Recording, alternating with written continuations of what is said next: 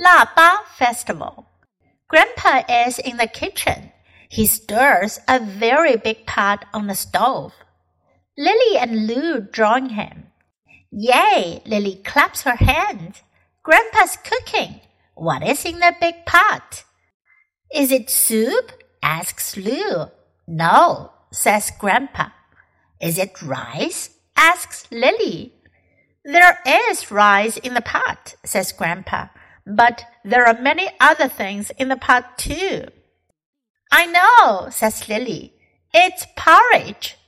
That's right, says Grandpa. It's laba porridge. We will eat it today and celebrate the laba festival. It looks good, says Lily. Can I stir it? Sure, says Grandpa. Why do we eat laba porridge? asks Lou. That's a good question, Grandpa says. I will tell you the story. Long ago, the Buddha was a monk. Like the others, he meditated. He meditated and forgot to eat. Wow, says Lou. I never forget to eat. What happened next? He meditated for a long time, says Grandpa. He didn't eat at all. He didn't even move. One day, a girl found him. He was very thin. He looked sick. The girl tried to wake him, but he didn't wake up. Lou put his hand over his mouth.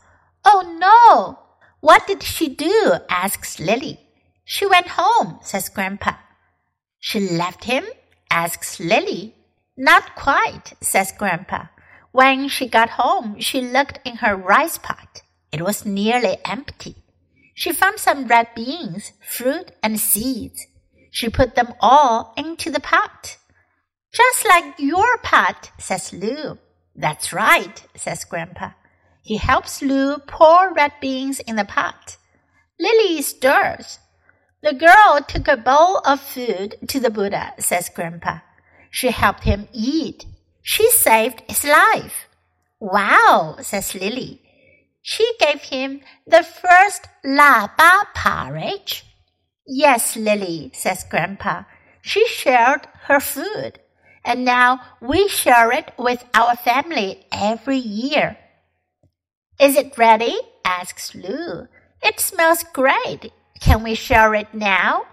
Yes, says Grandpa. They sit at the table together. Look at all the colors in my bowl, says Lily. It tastes great, says Lou. I like this holiday. 今天的故事讲的是腊八 Festival 腊八节。我们来听听这个故事讲了些什么呢？Grandpa is in the kitchen，爷爷在厨房。He stirs a very big pot on the stove，他在炉子上的一个大锅里搅啊搅。 Lily and Lou join him，Lily 和卢加入他一起。Yay！Lily claps her hands，Lily 拍手掌道：“太好了！”Yay！Grandpa's cooking，爷爷在做饭呢。what is in the big pot? 大锅里有什么呀？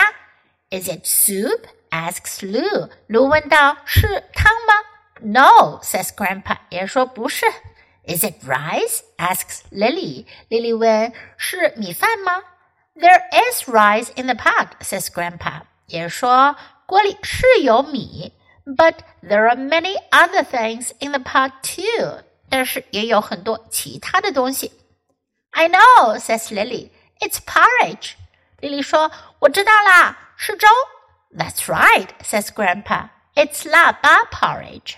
爷爷说：“说对了， 是腊八粥。” We will eat it today. 我们今天要吃腊八粥，and celebrate the 腊八 festival. 庆祝腊八节。It looks good, says Lily. Can I stir it? 莉莉说：“看上去很不错哟，我可以搅拌一下吗？” Sure, says Grandpa. 爷说当然可以了。Why do we eat 腊八 porridge? asks Lou. 卢问道：“我们为什么要吃腊八粥呢 ？”That's a good question, Grandpa says. 爷说：“问得好。I will tell you the story. 我给你们讲故事吧。Long ago, the Buddha was a monk. 很久之前，佛陀是一名僧人。Like the others, he meditated. 像其他僧人一样，他静坐冥想。He meditated and forgot to eat. 他一直在静坐，忘记了吃东西。 Wow, says Lou. I never forget to eat. Lou 说，哇，我从来不会忘记吃东西。What happened next？接下来发生了什么事呀？What happened next？如果你听故事的时候想要知道接下来发生了什么，记住这个句子哟。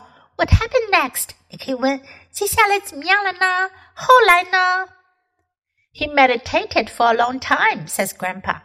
爷说他冥想了很久。He didn't eat at all. 他一点东西都没有吃，什么也没吃。He didn't even move. 他甚至一动也不动。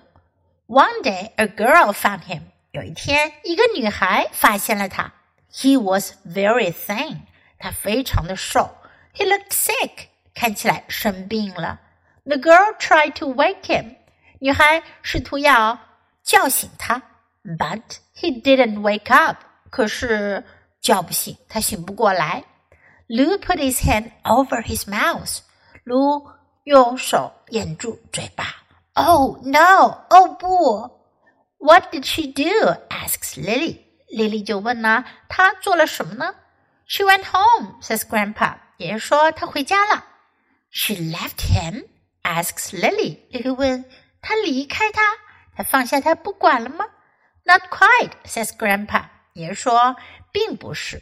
When she got home, she looked in her rice pot. 当她回到家，她看了看她的米罐里，It was nearly empty.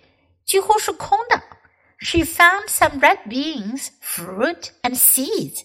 她找到一些红豆、水果和一些种子。She put them all into the pot. 她把这些都放进了锅里。Just like your pot, says Lou. 如说，就像你的锅一样。That's right, says Grandpa. 也说，对，就是这样。He helps Lou pour red beans in the pot. 他帮卢把红豆倒进锅里。Lily stirs. 莉莉搅拌着。The girl took a bowl of food to the Buddha, says Grandpa. 也说，女孩拿着一碗煮好的食物来到佛陀面前。She helped him eat. 她帮他吃下去。She saved his life. 她救了他的命。Wow, says Lily. She gave him the first laba porridge. 莉莉说：“哇，她给了他最初的第一份的腊八粥啊？Yes, Lily says Grandpa. She shared her food. 爷爷说：“是的，莉莉，她分享了她的食物。” And now we share it with our family every year. 而现在呢，我们每年都和家人一起分享。Is it ready? asks Lou. It smells great. 卢问道：“好了吗？闻起来好香啊！Can we share it now?” 我们现在可以分享了吗？Yes, says Grandpa. 爷爷说可以。They sit at the table together. 他们一起坐到了桌边。 Look at all the colors in my bowl," says Lily. Lily 说：“看我碗里所有这些颜色呀。” It tastes great," says Lou. Lou 说：“味道好极了。” I like this holiday. 我喜欢这个节日。Did you eat 腊八 porridge today? 今天你们吃腊八粥了吗？